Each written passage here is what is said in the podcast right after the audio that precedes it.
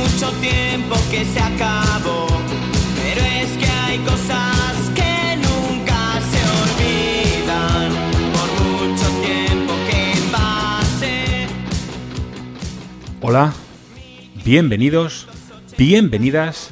Soy Alfredo Castro y esto es Aprende Historia con Tarik.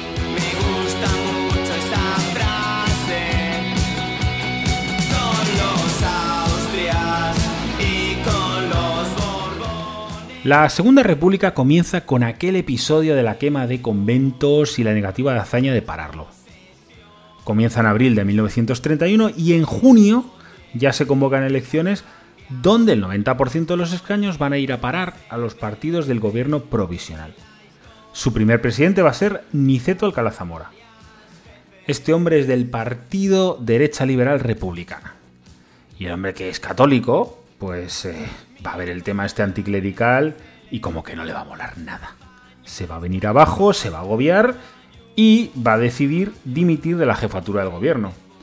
Posteriormente será elegido presidente de la República, donde va a perder ese poder eh, ejecutivo y su lugar lo va a ocupar eh, Manuel Azaña.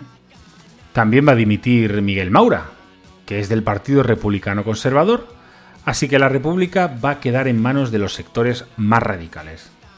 Hoy hablaremos de todo ese desarrollo de la Segunda República y de las cosas que van a acontecer.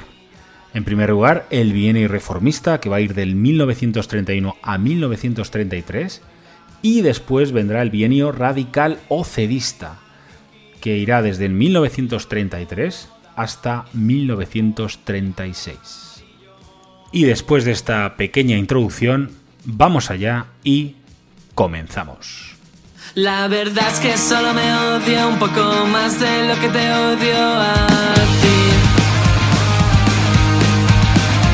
Hay un muro entre nosotros, juraría que antes era un jardín. Antes de nada, ¿qué régimen es el de la Segunda República? En las democracias occidentales va a existir un régimen parlamentario o un régimen presidencialista. La Segunda República Española es un régimen parlamentario, con un presidente del gobierno y un gobierno que van a acaparar todo el poder ejecutivo. Por otro lado, el jefe de Estado, en este caso el presidente de la República, no tiene ninguna función ejecutiva, únicamente es una función formal. Y si interviene en la designación de gobierno, lo hará ajustándose escrupulosamente a las reglas de la mayoría parlamentaria. Por el contrario, en un régimen presi- presidencialista, el poder ejecutivo se va a concentrar en el jefe de Estado. Él es quien se encarga del gobierno del país y lo hace en términos generales con independencia del Parlamento. Nunca te he pedido nada, pero si quieres yo te lo dejo hacer. Y si ahorro un par de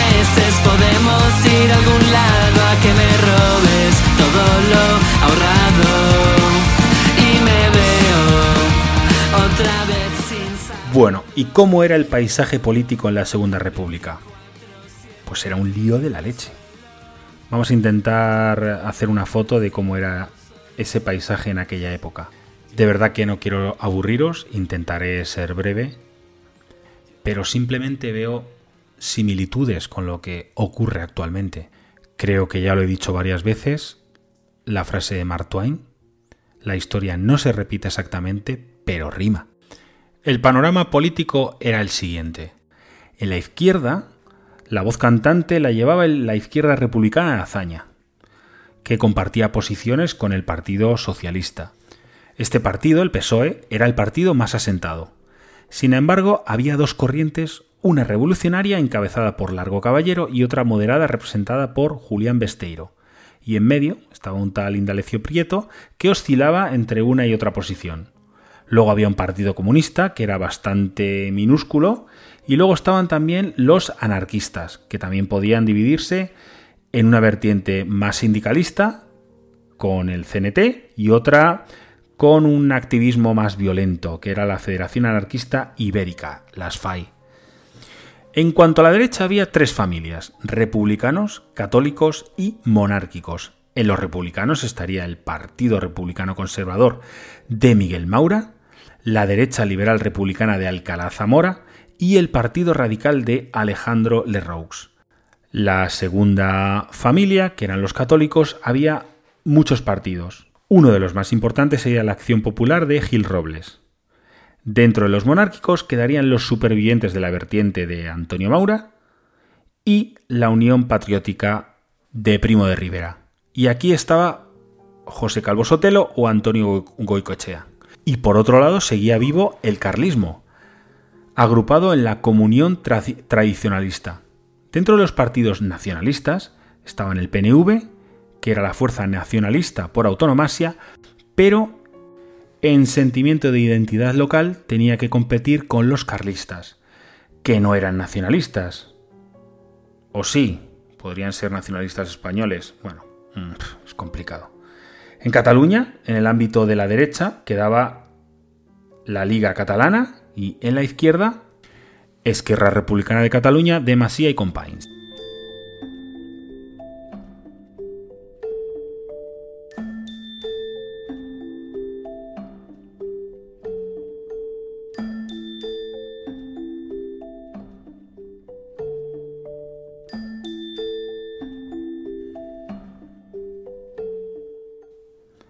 La Constitución republicana quedó aprobada en diciembre de 1931, la cual reconocía un amplio catálogo de derechos y libertades. Era claramente laicista y anticlerical. La Segunda República se constituía contra la España tradicional. Nunca buscaría ser una república integradora.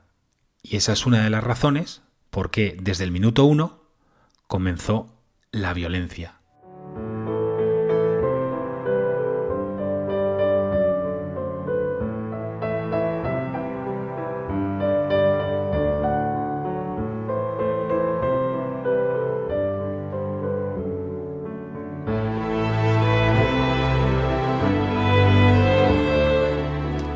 Van a existir multitud de episodios entre sindicalistas y Guardia Civil. Van a haber muchos muertos, muchos heridos.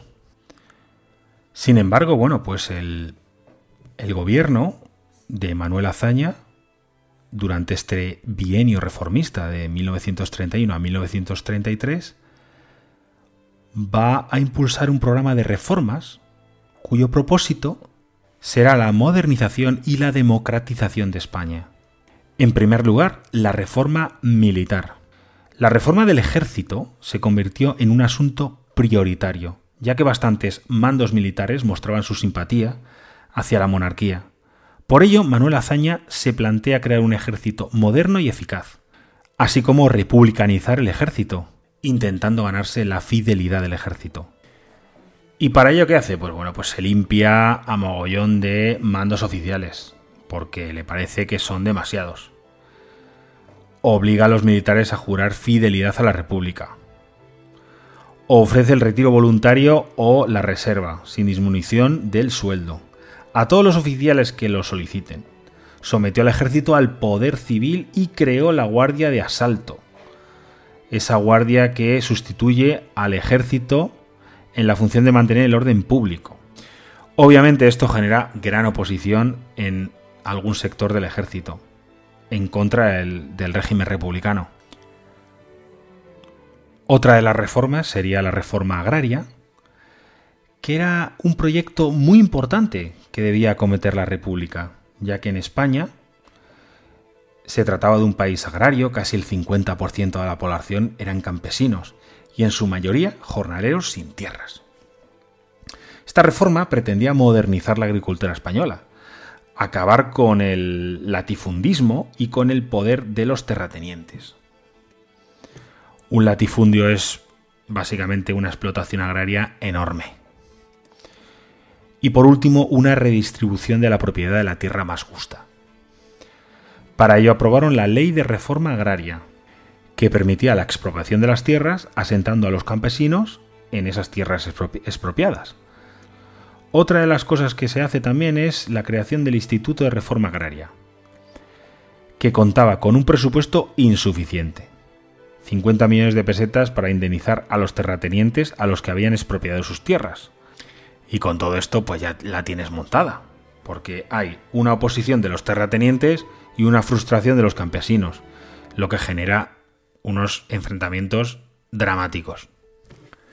Otra de las reformas es la reforma del Estado centralista.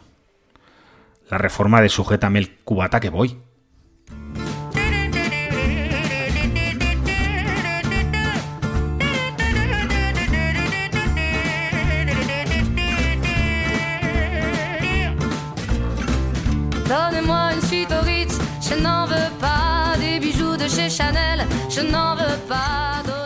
Esta reforma tenía como objetivo esencial resolver las aspiraciones políticas de los territorios con sentimientos nacionalistas y reformar el Estado centralista, dando paso a la creación de un Estado autonómico.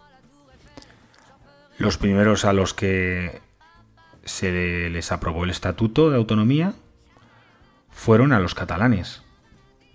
Intentaron acceder eh, a la autonomía del País Vasco, pero el Estatuto Vasco no llegó a aprobarse hasta 1936, en plena guerra civil, por las diferencias ideológicas entre la izquierda republicana socialista y la derecha.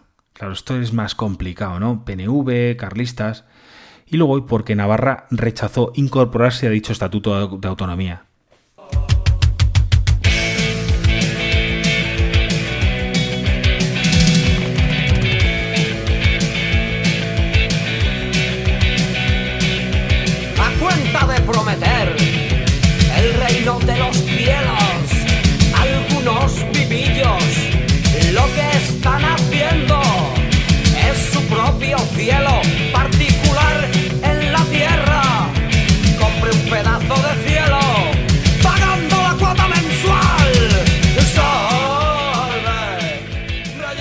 Otra de las reformas sería la reforma religiosa.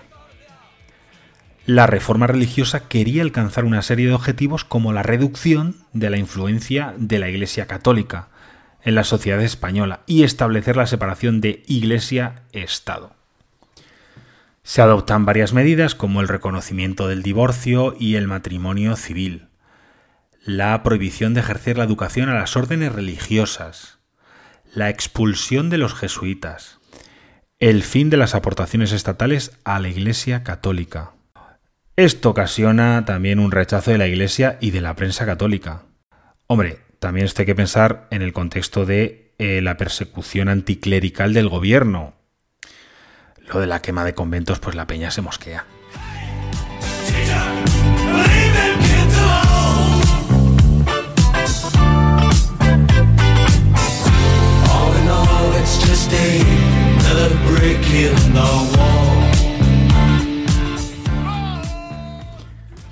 Otra de las reformas va a ser la reforma educativa.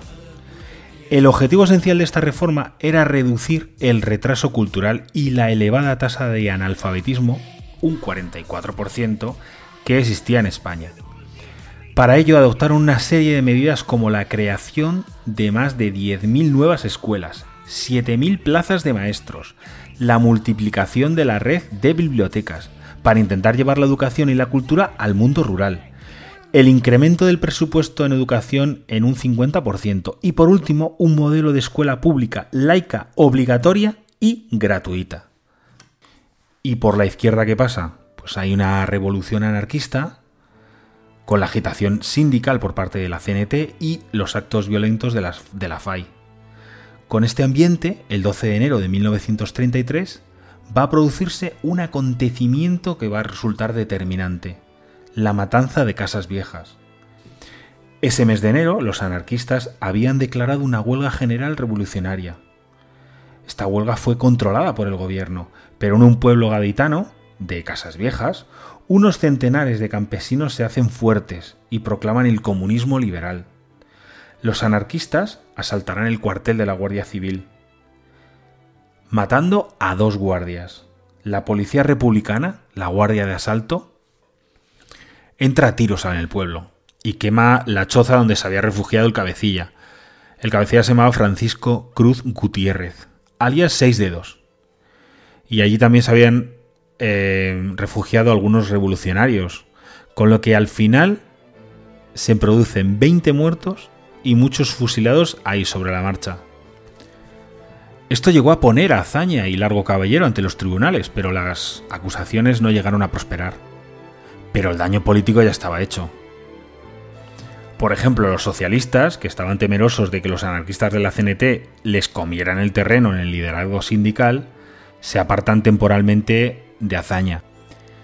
Azaña se ve obligado a dimitir por estos acontecimientos. Estaba claro que la gestión estaba siendo un desastre. Y en abril de 1933 hubo elecciones municipales y ganó ampliamente la derecha. Va a ganar la coalición centro-derecha CEDA y el Partido Radical.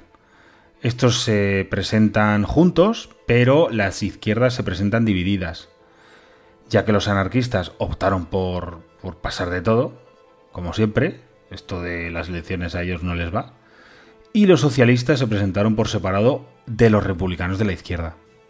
En cuanto a la derecha gana las elecciones, pues ¿qué hace hazaña? Pues pide que se repitan las elecciones. Y Largo Caballero, el tío amenaza con ir a la guerra civil si la derecha gobierna.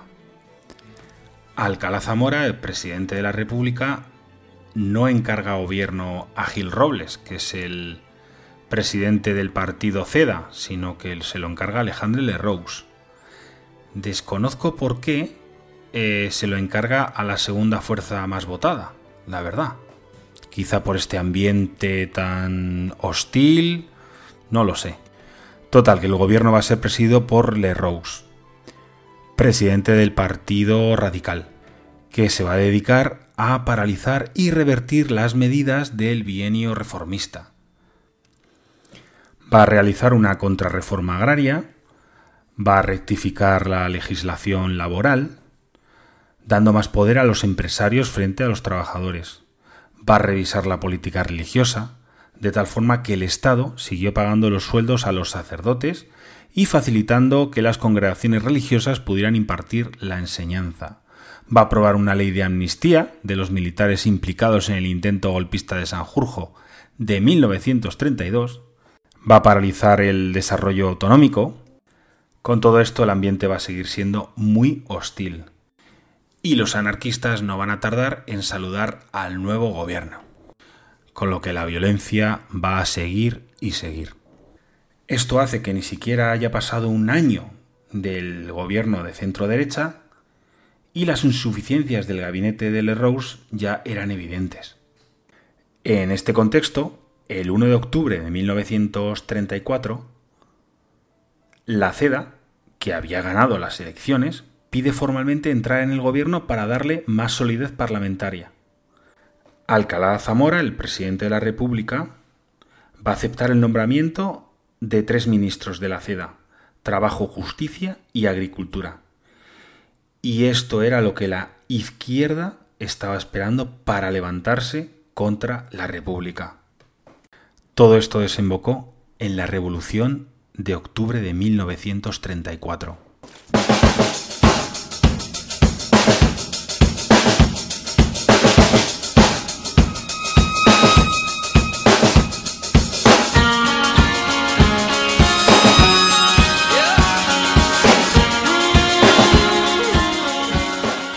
Existe una huelga general que se declara en toda España el 5 de octubre.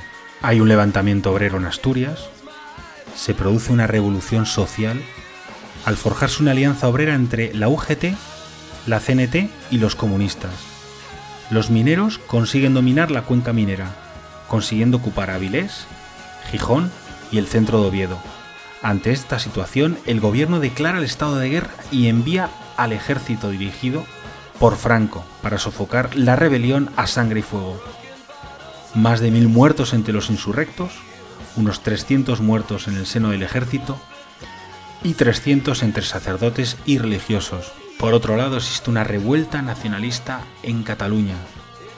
Luis Companys, presidente de la Generalitat, proclama el Estado catalán dentro de la República Española, quebrantando la legalidad republicana. La intentona de rebelión en la que murieron unas 40 personas fue abortada por la intervención militar del general Batet, provocando la suspensión de la autonomía catalana y el encarcelamiento del presidente de la Generalitat.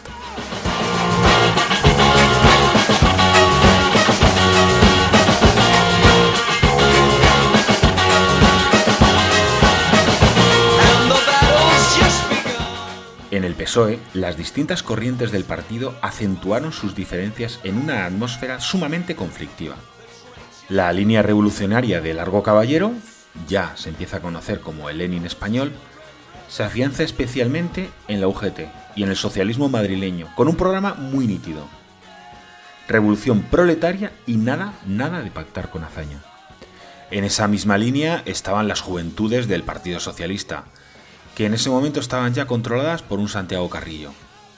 Y en posiciones semejantes estaba ya Indalecio Prieto, que hasta octubre de 1934 había sido revolucionario, pero que ahora se convertiría en el rival por autonomasia de Largo Caballero. La Revolución de Octubre tuvo consecuencias políticas inmediatas. Provocó que la derecha viese como única salvación al ejército, revalorizándose la figura de del general Franco tras sofocar la rebelión de Asturias. Se creó un gobierno radical cedista, con mayoría de, ministros de la CEDA, lo cual implicaba una basculación hacia la derecha del régimen republicano. Aumentó el sentimiento nacionalista catalán al derogarse el Estatuto de Autonomía catalán. La represión del gobierno republicano fue durísima, con 30.000 trabajadores detenidos, cientos de prisioneros torturados, 20 condenas a muerte, de las cuales se ejecutan dos, y el encarcelamiento de políticos republicanos de izquierdas, Azaña y Companys, acusándolos de traición, lo cual va a provocar que se polarice cada vez más la sociedad española. Y por último, el nuevo gobierno llevó a cabo una política de cambios en los mandos militares, colocando en lugares estratégicos a oficiales antiazañistas, como los generales Mola, jefe del ejército de Marruecos, y Franco, jefe del Estado Mayor. Con todo esto, y como si fuera poco, hay un episodio de corrupción que se llama Extraperlo, por los apellidos Strauss y Perle, los dos de los implicados, que salpica directamente al partido radical de Alejandro Lerroux. Por tanto, Alcalá Zamora lo que hace es eh, forzar la dimisión de Lerroux y convoca rápidamente elecciones. Aquí lo que ocurre es que la izquierda se organiza en una amplia coalición, el Frente Popular, que incluía a hazañistas, socialistas, comunistas y la Esquerra Republicana de Cataluña. El programa del Frente Popular tendrá en realidad un único punto, depurar responsabilidades por la violenta represión de la Revolución de Octubre y decretar una amnistía para los condenados que aún siguieran en la cárcel. Y por la derecha, Gil Robles intentó unir a todos los partidos de derecha, contando también con los monárquicos y carlistas, pero esto era demasiado contar. Los monárquicos y los carlistas van por otro lado, así como la falange, que no se sentía representada por ningún bloque de derecha.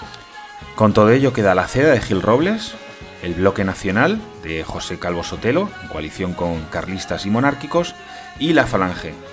Las elecciones se celebraron el 16 de febrero de 1936, en un ambiente extremadamente tenso. Los resultados fueron muy ajustados.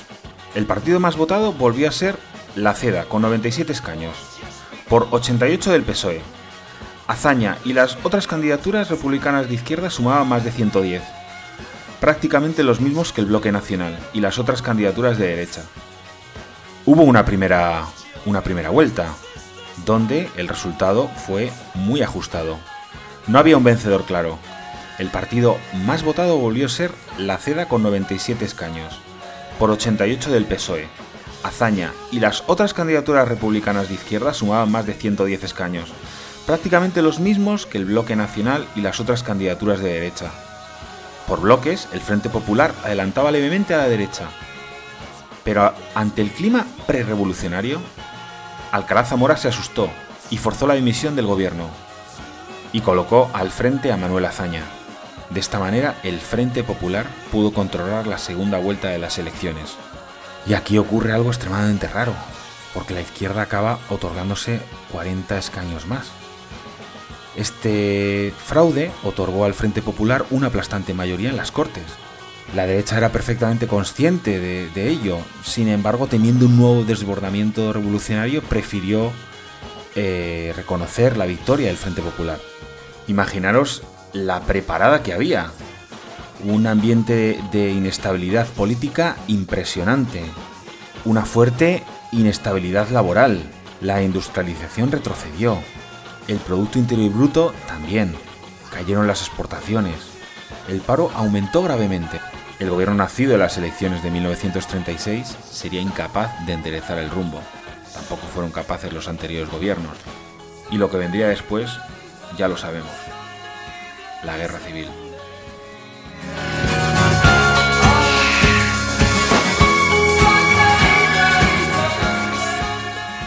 Sé que hay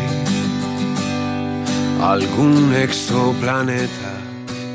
Sí, sí, y la verdad que, bueno, si pudiéramos estar en esa situación, las ganas que había de irse a algún exoplaneta serían tremendas.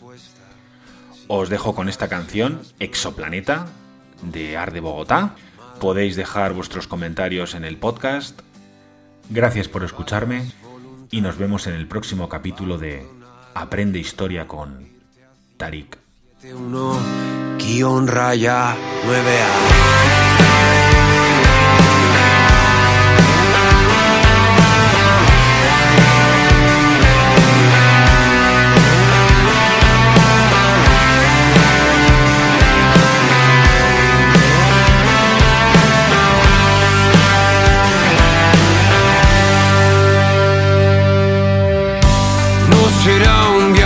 Tan largo, a mil años luz de acá.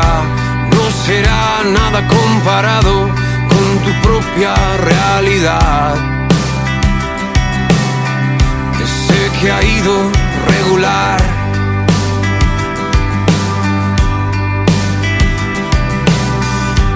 No le tengas miedo al tiempo, tampoco a la oscuridad. Suelen regalar linternas de muy buena calidad.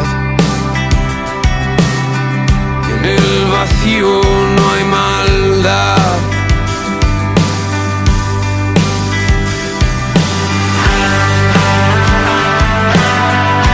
Yo te iré a visitar.